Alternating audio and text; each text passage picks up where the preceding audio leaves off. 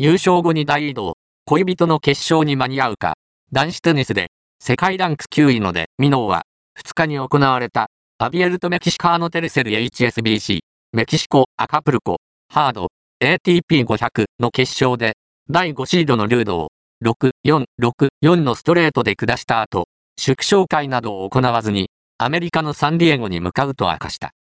サンディエゴでは、3日、スムバイオチカ、サンディエゴ、オープン、アメリカ、サンディエゴ、ハード、WTA500 決勝に、ガールフレンドのボールターが登場する予定で、で、ミノーは、決勝を観戦しに向かう。